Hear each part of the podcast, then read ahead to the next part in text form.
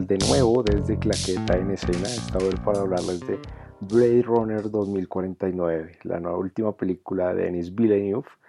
Y estoy con Daniel, está un poco los teníamos olvidados a todos dos semanas después de nuestro último podcast, pero Daniel se tomó unas cortas vacaciones y no habíamos podido volver a retomar, sobre todo porque teníamos muchas ganas de grabar Blade Runner y lo habíamos ido postergando porque nos pareció una película magistral, ¿o no, Daniel?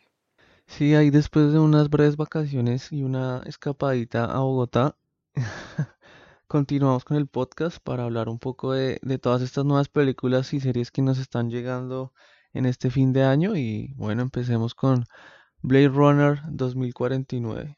Una película que va a dar, pues dio mucho de qué hablar y está dando mucho de qué hablar porque es la secuela de la primera Blade Runner de 1982, que en su momento fue dirigida por Ridley Scott. Vamos a hablar un poco de ella y una primera parte sin spoilers para después entrar más en materia. Entonces, hablando de la primera parte, en su momento fue muy poco entendida y casi que rechazada por la crítica. y además en taquilla no fue un fracaso también en taquilla, no, no recogió lo esperado, pero con el tiempo la película se volvió una película de culto, además porque le abrió las puertas a, a la ciencia ficción y, y también sentó las bases de lo que podríamos decir hoy que es el, el cyberpunk.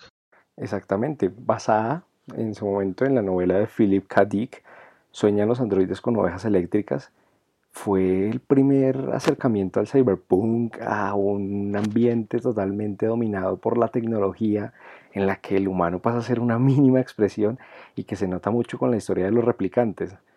Toda una especie creada a partir de de compuestos sintéticos que se diferencian de los humanos simplemente por los sentimientos, porque son más inteligentes, más veloces, más capaces, pero no tienen emociones. Esta película habla o nos habla de la como el es muy existencialista, es muy como de qué significa ser humano, porque siempre sentimos pues los que vemos la, la peli que que los replicantes terminan siendo muchas veces más humanos o lo que debería o lo que es llamado ser un ser humano que, que los mismos humanos. Exactamente. O sea, y es todo un problema existencial de qué nos hace humanos, qué no nos hace humanos, que se ve en el mismo protagonista, que es Descartes, interpretado por Harrison Ford, porque Harrison Ford en los 80 estuvo pues en todas las producciones importantes, ¿no?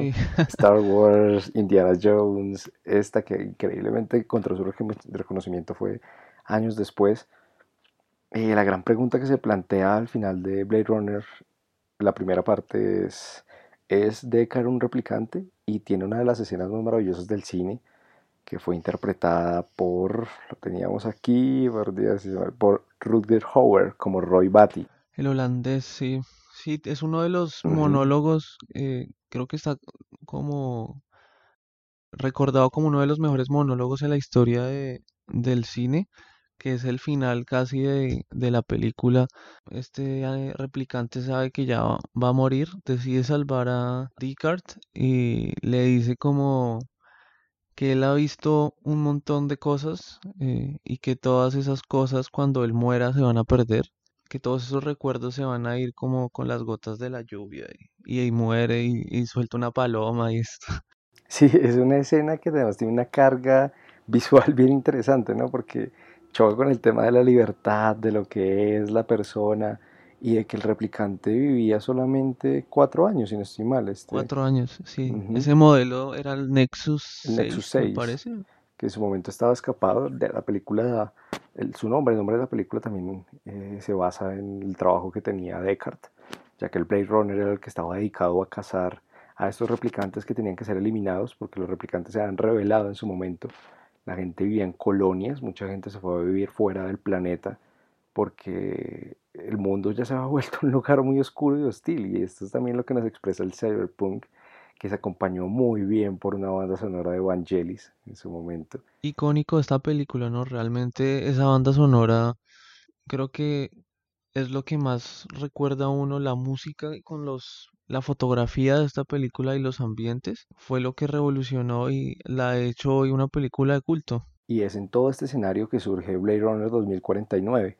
Se había planteado, se había hablado del tema, pero fue hasta, hasta este año que se lanzó ¿Y hace cuánto empezó la producción? ¿Dos, dos años por ahí? Como en el 2014 más o menos. y todo el mundo decía, qué reto tan grande traer una secuela de una obra maestra, que es una película de culto. Y Ridley Scott, el director de la primera parte, en su momento dijo, yo prefiero que la dirija otra persona. Y el escogido fue Denis Villeneuve, que haciendo un pequeño repaso por su filmografía, eh, hizo la, The Arrival. Arrival, la maravillosa Arrival, la verdad. Yo no la he visto. Es muy buena esa película. Y Sicario, las dos son muy buenas películas. Sí, sí, sí, eso iba a decir que yo Sicario sí la vi y tiene otra que también, Prisoners, creo que él también la dirigió con, con Jay Gyllenhaal y, y Hugh Jackman. Sí, también es Prisioneros en español, me parece que se llama, y también es una muy buena película de suspenso y, y drama. Yo la verdad de estas películas me había vuelto un poco seguidor de este director porque me parece que hoy en día es una de las promesas de la dirección porque con Arrival me parece la que la forma en como contó la, esta historia me pareció brutal y realmente yo esperaba que Arrival se ganara eh, algunos más premios de los que ganó en los Oscars. Pero sí, yo cuando supe que él iba a ser el director de Blade Runner 2049, yo estaba, digamos que mi nivel de fan aumentó, como ya quería verla porque sabía el trabajo de este director y me emocionó mucho saber eso. A mí de entrada me pasó un poco lo mismo, yo quería verla, no me fijé mucho en el director en su momento, fue después cuando empecé a atar cabos que dije, mm, bueno, yo ya he visto un par de cosas de él y me han gustado, pues sobre todo quería verla porque a mí la estética de Blade Runner me parece increíble, me pareció increíble la primera vez que la vi, la he visto un par de veces y es una película maravillosa que yo siento que en esta secuela se ve representada. Eh, hablar un poco y decir que llegó al nivel o la superó es bastante difícil porque estamos en otra época, en su momento ni siquiera la misma Blade Runner fue reconocida en taquilla, y, pero sí creo que es una buena secuela, creo que la historia se cuenta bien. Yo creo que, como lo escuché en, alguna otra reseña, eh, decían que, y lo opino yo también, que ya no hacen películas como esta, o esta es una película muy poco común hoy en día cuando estamos ya acostumbrados a en una época que estamos plagados de superhéroes y no y personalmente a mí me gustan los superhéroes pero creo que también estas películas nos sorprenden gratamente que a partir de eso que usted dice estamos plagados de una acción que no te deja respirar. Se me ocurre que un director como Zack Snyder ahora que habla de superhéroes es alguien que te quiere bombardear a cada segundo cosa que Blade Runner no hace. Blade Runner Blade Runner no es una película para todo el mundo así como usted dijo que que, era, que no hacen películas así, también creo que no es una película para todo el público y no por porque haya gente más o menos inteligente, sino que por, por un tema de que se disfruta y que no, que te gusta ver en el cine y que no. Por eso hay tantas producciones realmente. Y que esta película se toma mucho tiempo, tanto que el corte final es de 2 horas 50, más o menos, 2 horas 47. Sí, lo bueno es que yo creo que también esto aporta mucho a la película y creo que el problema es que la gente hoy en día ya no está acostumbrada o mucha gente no está acostumbrada como a que las películas no le den a uno todo como de una. Sí, Que te hagan pensar, exacto, que te hagan decir, ¿qué es esto? ¿Yo por qué estoy viendo esto? O sea, que no te traigan todo casi que cocinado así. no, pues, y también de em, empezar a ver a las, las películas como de, de, otra manera, porque Blade Runner no solo no es una, es una historia, digamos, porque realmente la historia no es tan profunda si uno la analiza, sino es más todo lo que va alrededor de esta película, que es la fotografía, la música, las actuaciones, eh, los efectos visuales, que en, en conjunto realmente hacen una gran película y una obra de arte. Literalmente yo veía esos planos y veía la, la película en sí, había momentos en que yo, o sea, uno se queda mirando realmente, apreciando como si fuera una pintura, o sea, es que es increíble cómo lo hicieron. A mí el trabajo de Roger Dickens en la fotografía se me hizo sumamente brutal, pero bueno, a, eso ya entraremos más cuando hablemos eh, a rienda suelta pues, de la película. En este momento contarles que la película trasciende en el personaje de Ryan Gosling, llamado Kay, él es un replicante eh, y, trabaja actual Blade nuestro Runner. actor Bill Runner y su historia va de lo que él siente y es toda una película, de- es puro cine negro, el agente, el policía que tiene su femme fatale, pero todo llevado al universo de Blade Runner y eso yo creo que es lo que la hace bien interesante. Además que yo la sentí muy fiel, o sea, o sea, a la primera película. O sea, yo creo que los fans podrían sentirse muy contentos de que, que esta película como que no se siente tanto la diferencia, digamos, a nivel de la historia y de muchas cosas, de los detalles como de, de ese universo, porque el universo sigue siendo muy fiel. O sea, sí se siente que pasó un tiempo, pero tampoco pero es se como, sí. manteniendo muchas cosas, exactamente. Y, la temática al final es la misma, se sigue explorando el ser humano y el hecho de qué es lo que realmente nos hace humanos. Pero bueno, hasta aquí vamos a dejar esta primera parte sin spoilers y nos vamos a nuestra parte ya con spoilers.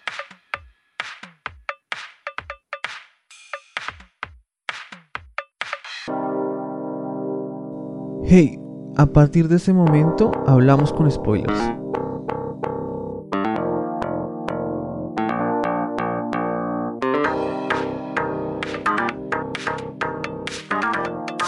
Bueno, continúan, continuemos hablando de Blade Runner 2049 y antes también quería yo contarles que hay tres cortometrajes que los, o sea, este el director Denis Villeneuve le encargó a varios como producto- eh, productores y directores de su confianza que él admira su trabajo en que realizaran tres cortometrajes como para ir a la gente contextualizando de qué ha pasado en estos 30 años que pasaron desde la primera hasta la segunda.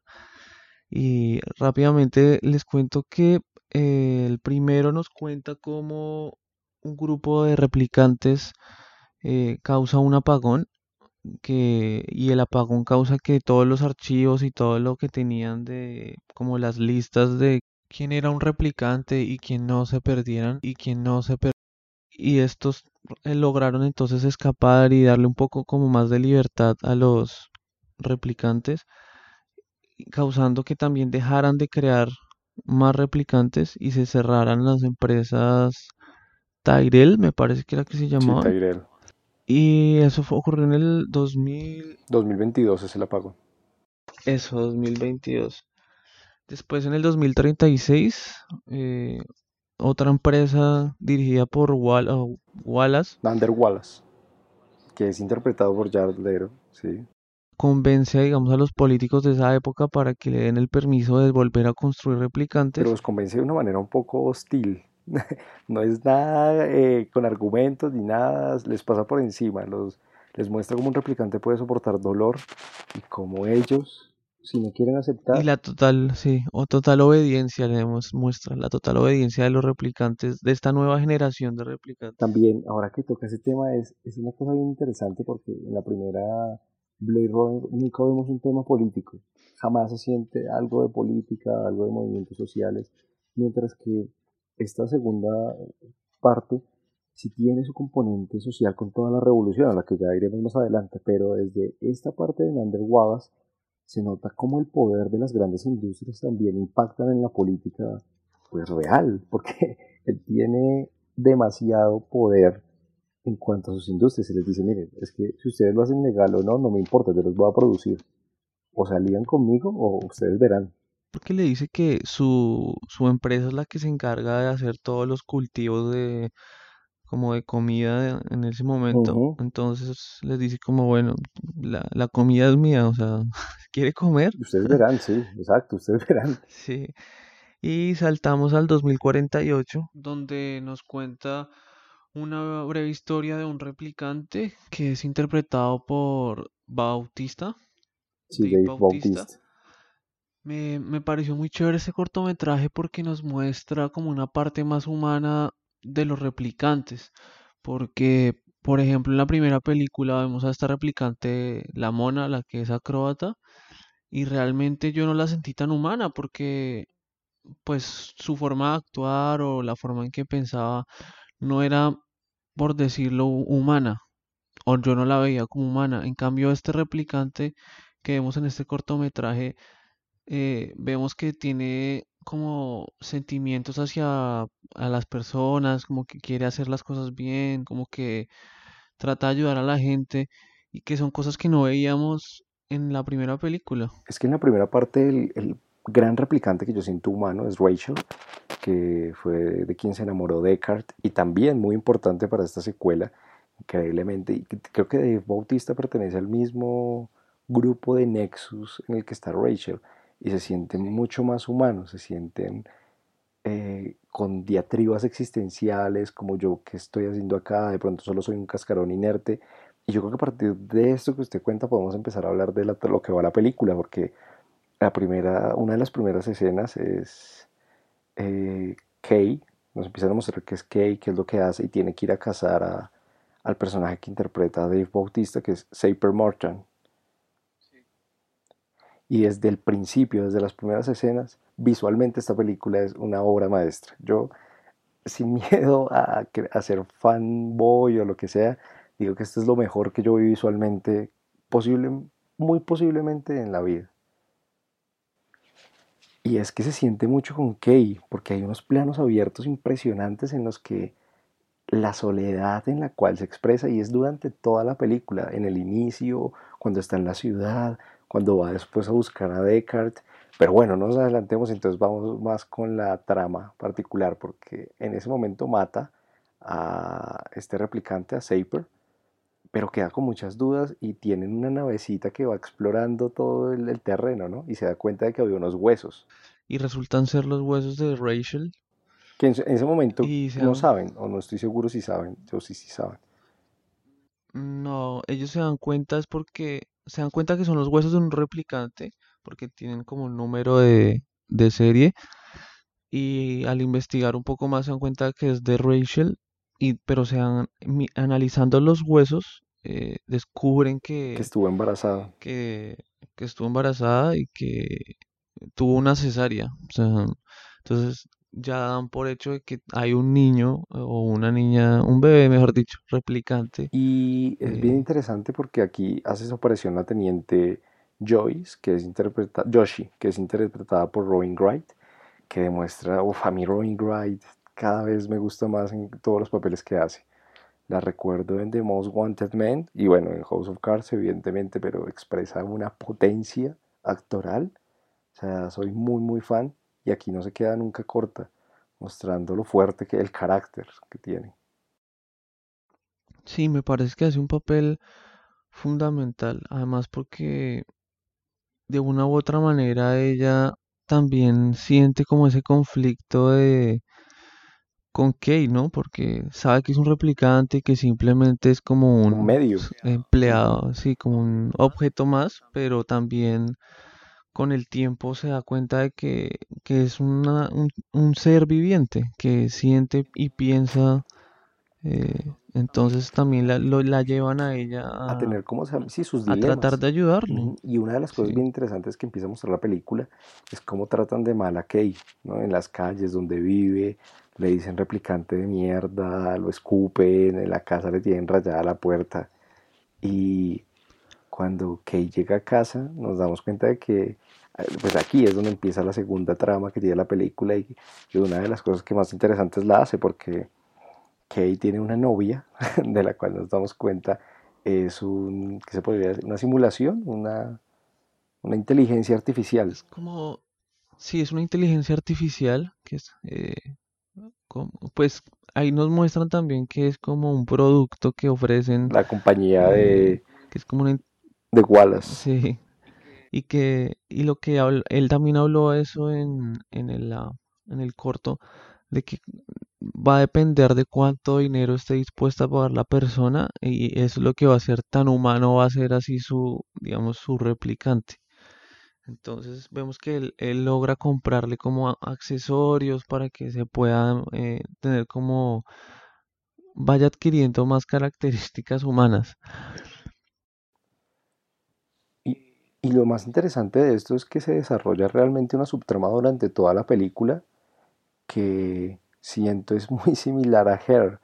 Entonces la historia de la persona que se enamora de la máquina Solo que en Her pues destruyen todo el concepto, en este lo alimentan. pero si nos hacen pensar, el mismo replicante está sintiendo amor.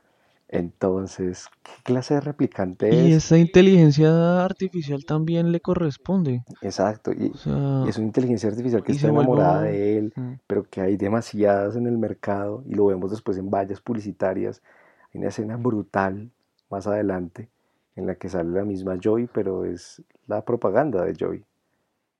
Yo creo que, o lo que yo sentí que a pesar de que sea un producto en masa, también nos da de hablar como de otra forma de humanidad, que lo que realmente lo hace, o lo que yo sentí fue que lo que realmente lo hace o la hizo humana a ella eran sus experiencias, que la hacían única Es, es esa misma escena en la que sucede que él ha comprado un objeto para que se pueda mover de la casa y la saca afuera. Y como en la atmósfera de Blade Runner siempre llueve, cuando empieza a sentir las gotas, yo pensaba en el, todo el debate de en qué momento una inteligencia artificial va a ser real. Y es todo lo que se ha planteado mm, actualmente, pues en la vida real, de, me recuerdo una discusión entre Elon Musk, que es el creador de SpaceX, Tesla, y sí, Mark Zuckerberg, en el que Musk decía que la inteligencia artificial tiene que ser parada, o sea, tiene que ser muy bien, por así decirlo, vi- vigilada, porque nos enfrentamos a algo totalmente desconocido, mientras que Zuckerberg decía que hay que dejar desarrollarla.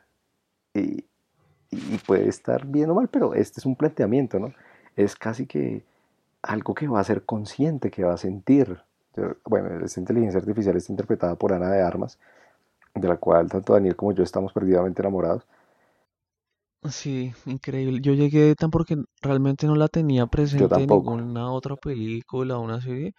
Y creo que fue lo primero que hice cuando llegué a mi casa, como a buscar quién era, porque sí, no, es Es una una mujer cosa bastante loca. guapa, la cubana. Sí, Y, cubana además, y- y sí. yo siento que también le da ese carácter al, al papel, ¿no? Como de que la siento como alguien que está explorando, descubriendo y tiene una cara muy angelical para eso. porque Fue un cast bastante bien realizado. En general, yo creo que el casting está muy bien realizado, o sea, no siento que, que haya un personaje que no va, como que el actor no le, no le queda grande el personaje, no, yo creo que en general todos los personajes están muy bien escogidos. Me quedé quizá con ganas de ver un poco más de Jared Leto, porque lo poquísimo que vi Sí, me y, gustó y ya que mucho. lo habla, sigamos Y hablando un poquito de la trama porque todo, mientras vamos viendo más de Kate, de lo que hace, lo mandan a buscar exactamente qué se puede descubrir de la replicante que se está buscando. Y ahí es cuando va a la compañía de Wallace, a, es Wallace Corporation, ¿no? Y se da cuenta sí, de que Rachel es la persona a la que está buscando y que Deckard tiene que ver en esto. Y hace su primera aparición Jared Leto eh, como Nander Wallace, pues en la película al menos. Estoy totalmente con Daniel, lo, sentí corto, sentí corto en toda la película el papel de Leto, sentí que es mucho, que se puede explorar más, pero es un tema que Leto viene presentando en las últimas películas.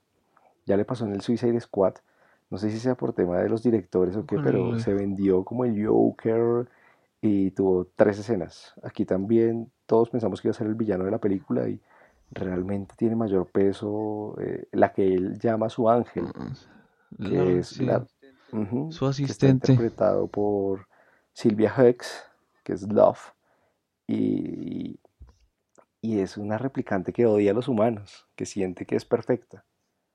Además porque, pues también esta replicante rompe la regla que Wallace nos había, que había hablado, de que la total obediencia, y empieza también a mostrar como re- esa rebeldía que tanto le tienen miedo los humanos a los replicantes.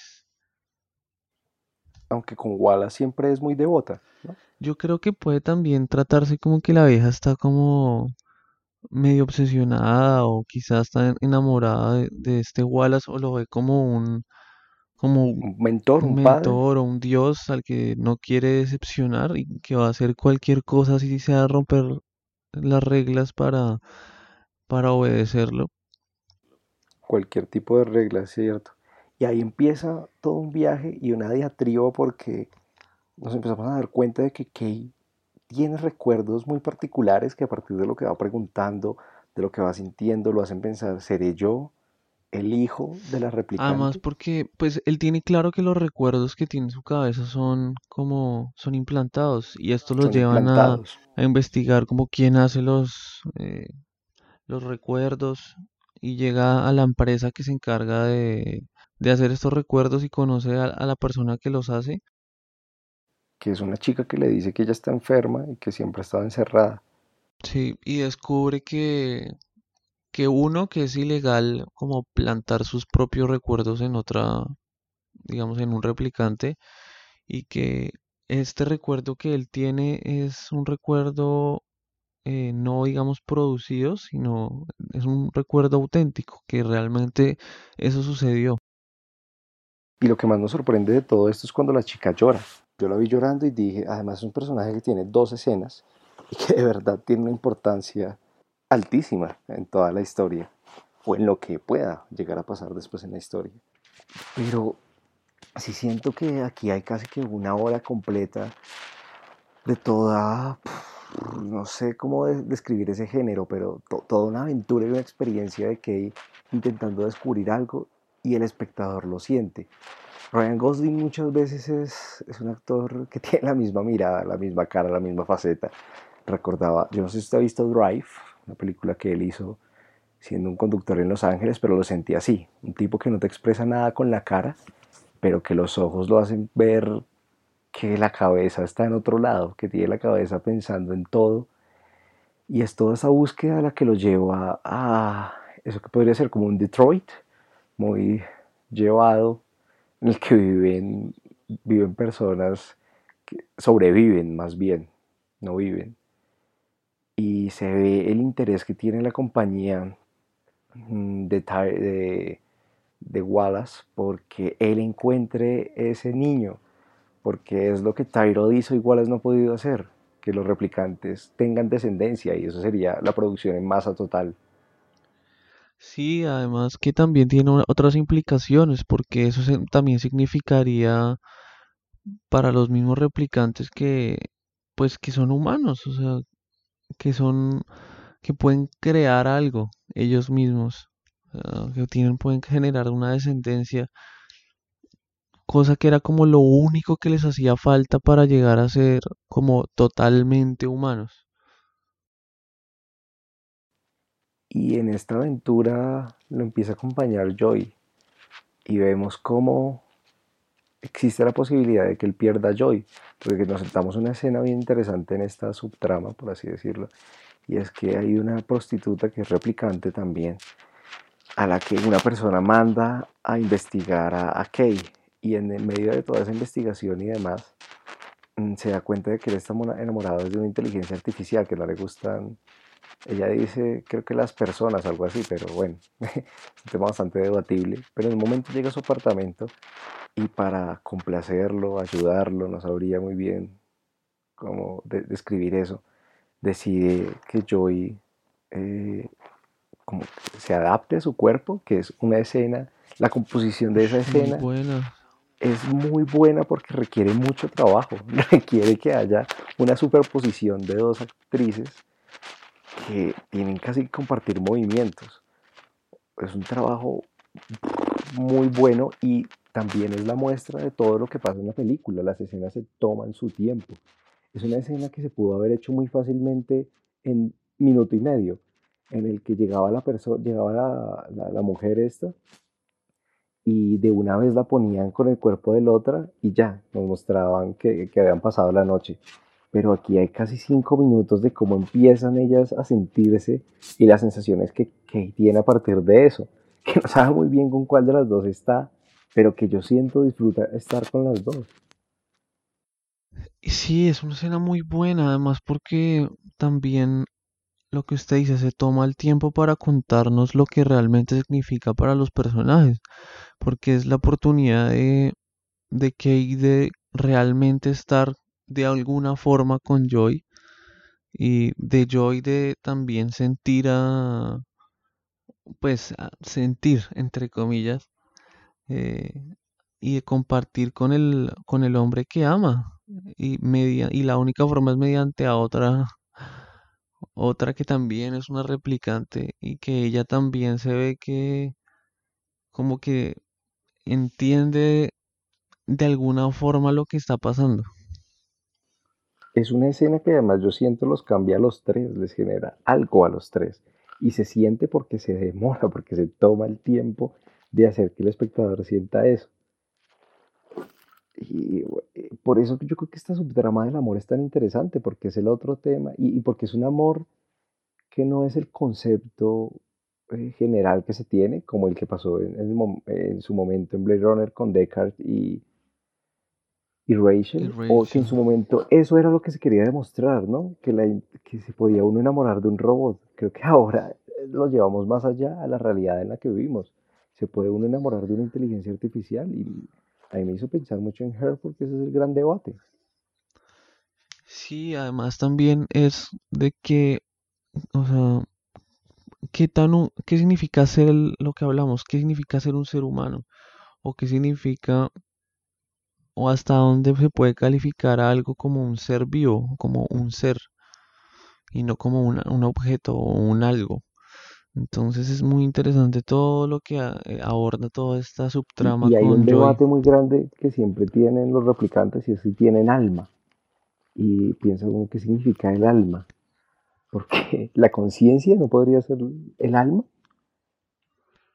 Sí, sí es un tema muy complejo. Porque ellos son totalmente conscientes de lo que hacen, pero también es los recuerdos no son los que generan nuestra conciencia, es es todo un tema que además siento... Amar, que los recuerdos también son muy importantes en esta historia porque creo que era lo que los ayudaba como a identificar quiénes y no eran replicantes y quiénes sí. Entonces creo que eso es lo que yo le hablaba sobre Joy, de que los recuerdos con, con Kate, de todo lo que había compartido, era lo que la, la hacía tan especial. Eh, hace que todas las experiencias que vivamos también nos convierten en... En, en algo, sí, nos definen, nos hacen ser lo que somos. Y, y, sí, es un debate interesantísimo con el que podríamos quedar horas hablando y, tal vez llegar a un punto en el que uno ni siquiera entiende qué es el ser humano, qué es la realidad. Pero es lo que plantea la película y creo que por eso es tan interesante todo el universo de Blade Runner y, y porque esta secuela lo continuó y lo exploró en otros aspectos. A, veces leía críticas que decían, es que no va a ser la película que fue en el 82. Pues evidentemente no, porque vivimos en otra época, pero nos hace llevar algo que es muy grande más allá. Sobre todo que yo, yo la veía, yo veía esta película y decía, quiero quedarme en este universo unas cinco horas más. No quiero salir de aquí porque esto que estoy viendo representa cosas impresionantes. Sí, además que pues mucha gente no sé si no se fue muy contenta del cine, pero yo realmente sí. hubo gente que salió del cine durante la película. Yo realmente la disfruté mucho. eh, obviamente sí es una película lenta, pero si uno medio conoce sobre este universo, cómo es contada esta historia. y si le gusta el debate que se está planteando, eh, no sé, es bastante disfrutable. Pero bueno, no nos desviemos y eso lo tocamos al final. Continuando con la trama, eh, se, se, da cuenta, ahí es cuando se da cuenta Kate de que su recuerdo es real por un caballo de madera. Además que me llamó mucho la atención que la madera en sí ya era algo casi ah, como un... Eh, que es la muestra del futuro distópico y post-apocalíptico en el que está súper planteada toda esta, todo este universo y esta película y, y es muy chistosa esa escena, es verdad, cuando va el tipo le dice, uy, esto es madera de verdad, se lo puedo cambiar por, no me acuerdo qué es lo que le dice, pero son vainas. Que si quería un caballo de verdad, una cosa, bueno, un caballo eh, creado, ¿no? Son, son vainas que uno dice que hoy son normales, pero es nada, un trozo de madera y le dices que esto es real. y, es también el mundo sintético hacia el cual podemos ir porque estamos acabando recursos, estamos destruyendo todo, pero creo que esta es una de las mejores partes porque sentimos el dilema de Kay. Él no entiende nada, dice, o sea, ¿yo qué soy? Sí, está en un conflicto y interno de saber qué es él, eh, como de conocer la verdad acerca de lo que está conociendo y acompañado también de Joy y lo que él, él siendo Blade Runner sabe lo que significa. Sí, Eh, que van por él.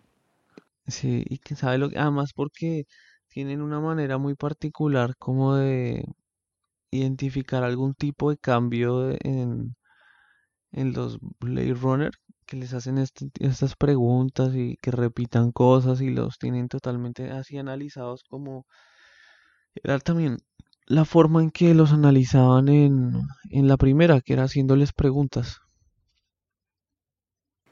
Exacto. Entonces es casi que una hora que lo hace pensar, si yo quiero respuestas, tengo que ir por Descartes. Sea que esté donde esté, tengo que encontrar a Descartes. Y es ahí donde se va también unas vegas bastante post-apocalípticas, en las que hay un problema de radiación, no se sabe muy bien si puede vivir o no, se puede, si alguien puede vivir.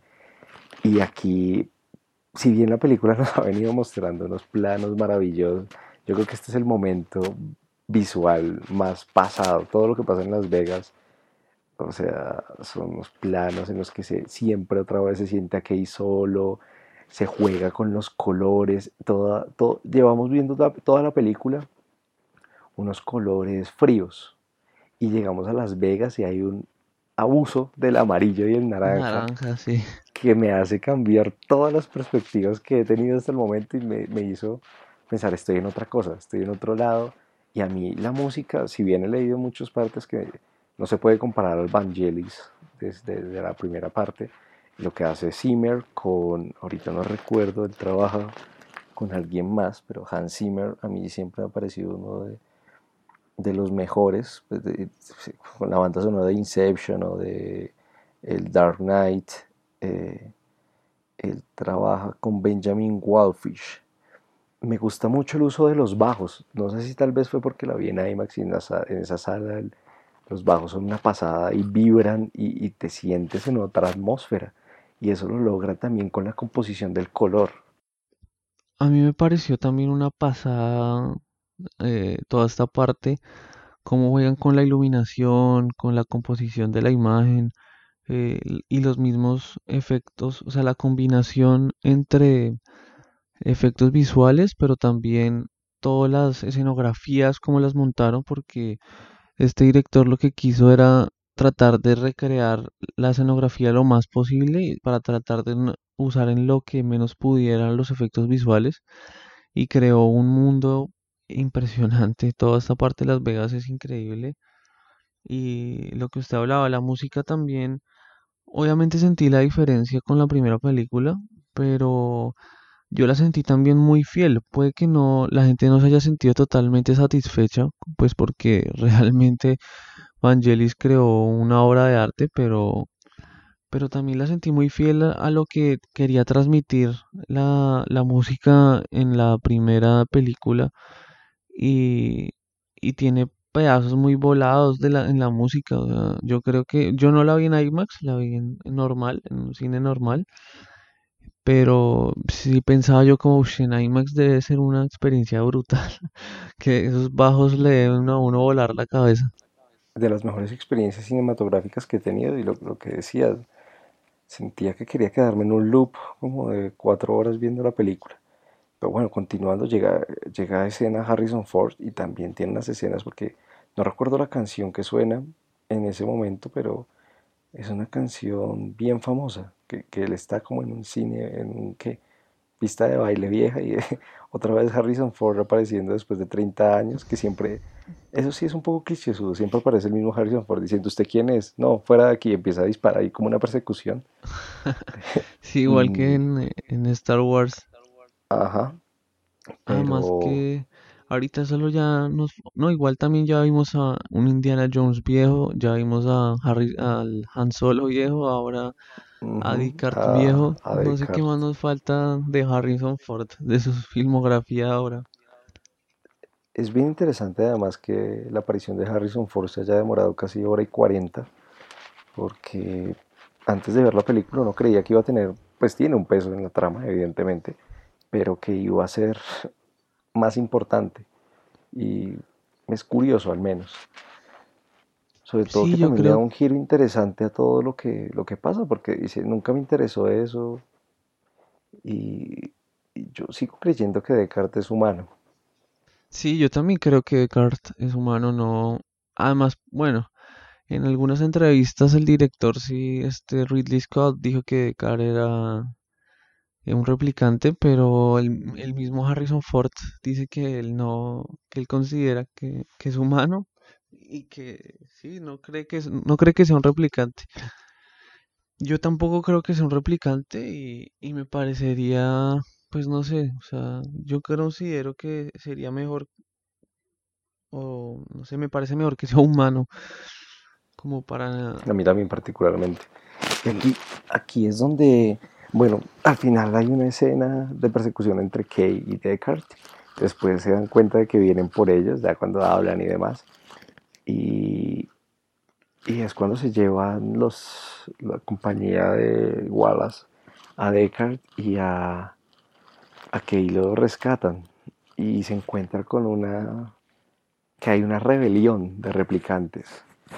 Y que para consolidar la rebelión necesitan a la niña viva. Y es cuando Kate dice como así, la, niña.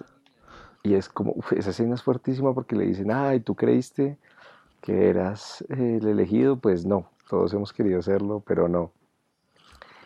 Además, y, sí, es brutal, o sea, porque es como, yo creo que es el punto de giro de, de el punto de quiebre también de él. Porque después de eso tiene un par de escenas en las que se lo ve por la calle Joy ya está muerta porque la pisa, la replicante que trabaja con Wallace. Destruye el aparato que la estaba almacenando. Pierde entonces a Joy y, y vemos Y se encuentra con un... Va caminando en la calle y se encuentra con una publicidad de Joy, compra tu, no sé, amor, una cosa así. Y lo que usted decía, es la, inteligencia artificial que él tenía particularmente había que generado recuerdos con él. Pero esta es el producto masificado.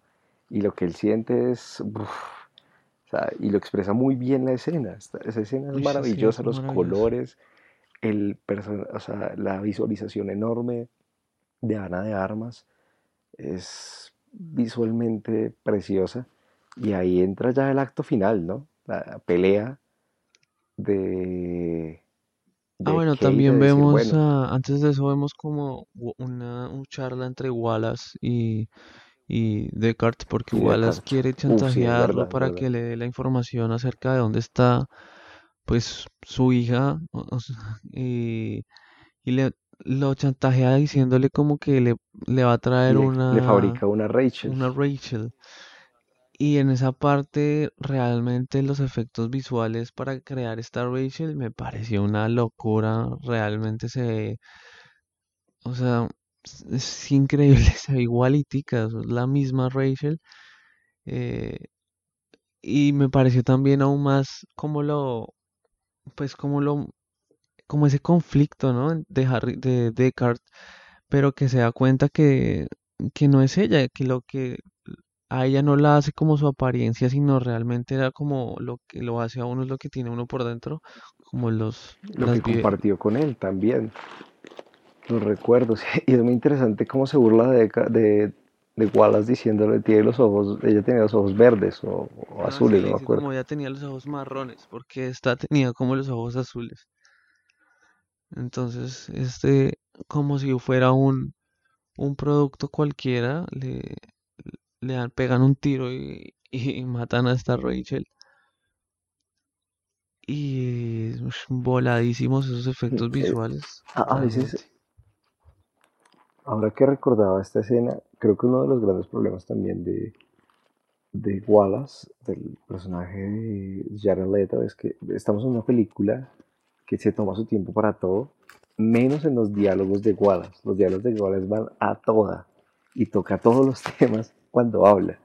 dispara, dispara, dispara, dispara. Tiene unas ráfagas que uno, en la, la primera vez que lo ve, dice, uff, no, esto es difícil de seguir Estoy en un mood en el que la película, si bien no me está explicando todo, sí se toma su tiempo para hacerlo todo. Pero los diálogos de Wada son un disparo. No sé si esto lo hicieron conscientemente o tenían una intención, pero sí se nota el cambio. Y, bueno, también está la escena en la que eh, matan a la, la, el ángel, como la llama Wallace, decide empezar a tomar ya, pues, ayudar, necesita ayudar a Wallace y mata a la, a la jefa de, de Kay, también se va cobrando otras vidas y, va a llevarse a, a creo que, porque Wallace le dice que va a conocer el dolor, ¿no? Sí, y lo empieza a, sí, como una, a torturar y a mostrar cosas, eh, las grabaciones que tenía con, con Rachel. Y creo que al final se lo quiere llevar a las colonias, que es cuando ahí llega el acto final de la pelea entre los dos replicantes, a ver quién es el más pro. Y, y también es bien curioso, pues es una pelea muy extraña, una pelea muy curiosa, que es bueno, un lago. Nos muestran que Kay se convenció de que si él tiene que ser un mártir por un bien mayor, lo va a hacer, casi que por su especie. Entonces es una, una temática bien interesante. Además que al perder a Joy, también él como que perdió las ganas como de Pierde la esperanza, como que ya todo le importaba menos sin Joy. De aportar su parte a esa, a esa gran revolución que parece que se viene. Bueno, y al final, después de una batalla extrañísima, termina matando a, a, la, persona de Wallace y, y acaba ayudando a que, a que Deckard conozca a su hija, porque realmente la, la chica que le enseñó a Kay en su momento el recuerdo y que lloró es la hija de Rachel y, y, y, Deckard. Y ahí termina la película dejándonos con un millón de cosas abiertas realmente, porque Kay termina en la nieve. Sí, Kay termina en la nieve, pero también me recuerda como al final de la primera película, porque en la primera película el, replicante salva a Descartes y bueno, le, le tira este monólogo y Descartes se va con Rachel y se escapa y, bueno. Y en esta película, en esta segunda parte, eh, Kay se sacrifica por salvar a, a Descartes otra vez y, gracias a ese sacrificio Descartes puede ir y conoce a su hija. Entonces se me hicieron como unos finales muy similares y esperemos a ver qué puede llegar a pasar si nos dan o no una película para saber qué va a pasar con Deckard y su hija y, y la revolución de replicantes. Que sería una apuesta durísima porque generar una película de Blade Runner va a tener demasiadas expectativas. Sigo creyendo que este tipo de películas no son para todo el mundo. Así como no se hacen ya así, no son disfrutables para todos. Y lo que sí es que si te gusta algo así, te va a plantear demasiadas dudas existenciales de qué somos, hacia qué futuro vamos. A mí el cyberpunk además me fascina y esta, este género lo plantea de una manera excelente. O sea, es como el, un Ghost in the Chill, pero bien hecho, porque la película que sacaron este año en live action es realmente perversa si uno se ve la, eh, la animada o, algo como Akira, que te plantea dudas gigantes, pero son películas que si tú disfrutas, si te gusta eso, pues vas a disfrutar muchísimo.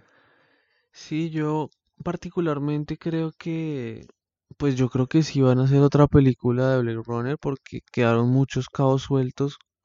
Eh, creo que Wallace tiene mucho más que contarnos. Ahora todo este cuento de de la rebelión que se viene y de qué va a pasar con la hija de, de Descartes, porque qué va a influenciar ella realmente en la historia y de que si realmente estaba enfermo o no, o, esta enfermedad era solo algo para ocultarla.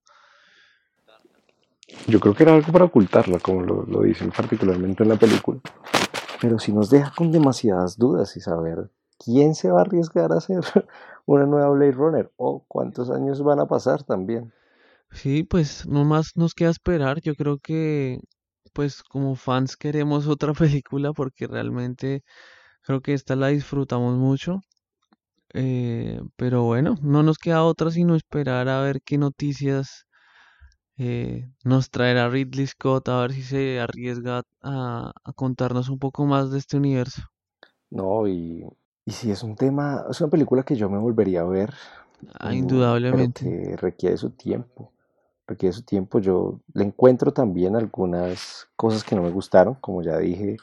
Creo que hace falta un desarrollo más grande de los personajes. Creo que Kay se desarrolla muchísimo y es chévere, pero me hubiera gustado ver más el desarrollo de otros personajes, sobre todo por una estética. Me hubiera gustado ver más escenas de calle, como se ven en la primera, porque hay muchas escenas panorámicas que son hermosas, pero las escenas en la calle son las que demuestran realmente lo corrompida, por así decirlo, que está la ciudad, que es, está llena de tecnología, es lo- está abarrotada, eh, las personas son minúsculas, mm, pero yo le doy una calificación altísima. Yo siento que esta película o este universo de Blade Runner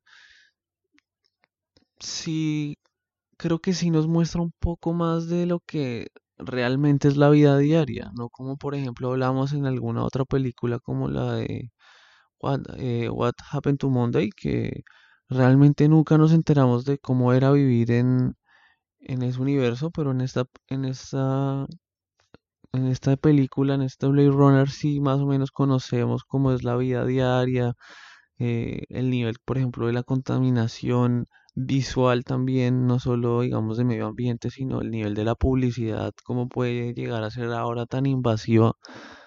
eh, y yo sí sentí como pues como el universo, ¿sí me entiende? Como los problemas que tienen.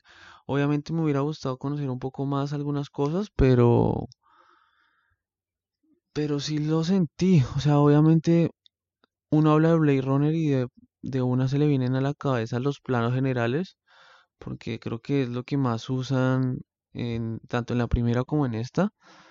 eh, y creo que en la primera me gustaron más algunos planos generales que que interactúan más con el personaje, que van caminando y se ven por allá en el fondo los personajes y que se van metiendo. En este no lo usaron tanto, sino eran más planos generales con los personajes quietos, que son hermosos también, pero, pero sí, o sea, son, realmente me pareció un- es una estética que yo, yo disfruto demasiado, sobre todo porque te hace muchas preguntas existenciales y yo creo que es un buen complemento a, a su primera parte. Y me gusta que haya sido así, porque hay gente que dice, pero no es tan transgresora como la primera. Pero si hubiera sido así, pues si hubiera intentado ser tan transgresora como la primera, hubiera cambiado demasiado el tono y el mood. Y Villeneuve siento que lo que quiere también es rendirle un homenaje a Ridley Scott, porque construyó algo que queda en la historia del cine. Y yo, sí, además que yo personalmente creo que, sin lugar a dudas, una de las mejores películas que nos ha traído este año. Entonces, Sí, estoy sin duda, estoy co- completamente de acuerdo. eh, esperemos a ver cómo le va a esta película en los Oscars. Yo creo que sin lugar a duda es merecedora de, de al menos mejor fotografía o Sí, además este personaje, eh, Roger Deakins, ha sido creo que nominado 13 o 14 veces y no ha no ha ganado. sí. Si no Si gana, no gana esta vez, si no gana con esta película, hasta luego. Hasta luego porque, eh, no, es, es una cosa, es una experiencia. Para mí esta película es una experiencia, tras de todo su trama y demás, visualmente es algo que todo el mundo debería ver. Pónganse dos horas a ver esto y disfrútenlo. Sin sonido si quieren, pero disfruten la experiencia visual que tiene Blade Runner. Sí, realmente es toda una experiencia. Yo creo que con eso podríamos cerrar de este podcast, de decirles que esta Tal, tal vez película, dar nuestra, nuestra votación. Yo le daría un cuatro y medio, bueno, cuatro, cuatro o siete por ahí. sí, yo, yo también le daría un cuatro siete cuatro ocho Me parece sobre cinco Me parece una muy buena película y como dije, lo mejor que he película. visto este año. Eh, Yo también. Y nada, Y sí, con esto vamos cerrando este, este podcast. Eh, esta vez casi podríamos hablar, yo creo que otra hora más de Blade Runner porque tiene muchísimas cosas por contar. Y bueno, esperamos también que ustedes nos cuenten qué opinan, nuestros amigos japoneses, que nos digan qué les parece Vi que, vi que hace poco estrenó, vi que se demoró mucho en estrenar en los países asiáticos. Creo que aquí en, en Sudamérica ya estrenó hace, hace como tres semanas Más por o ahí. menos, quizá un poquito ya al mes, yo creo que ya hace un mes. Entonces quedamos pendientes de lo que ustedes opinan, de si les gusta, de a los que no, pues si, si le piensan dar una oportunidad. Pero recuerden, el cine siempre, el cine no es tampoco un arte o un tema que sea totalmente objetivo, es algo que se disfruta a partir de las experiencias y lo que a uno le gusta o no. En nuestro caso, les disfrutamos muchísimo de Blade Runner. Entonces, les enviamos un saludo. Recuerden que nos pueden seguir también por nuestras redes sociales. Daniel, que es el que las tiene siempre en la cabeza. Eh, nos pueden encontrar en Facebook como Claqueta en Escena, en Instagram también. Ya estamos disponibles en Spotify, entonces nos pueden encontrar en Spotify, en iBox, en Audioboom, en Tuning y en casi ya todas las plataformas eh, de podcast. Eh, no se olviden de seguir También tenemos, nuestro perfil tenemos un en espacio en Zoom, Sí, nuestro perfil sí, en muy pequeño, el cual estamos explorando. Y bueno, abiertos totalmente a todas las recomendaciones. Por esta vez les mandamos un saludo y nos escucharemos en el próximo podcast. Y nos estamos escuchando. Hasta la próxima. Chao.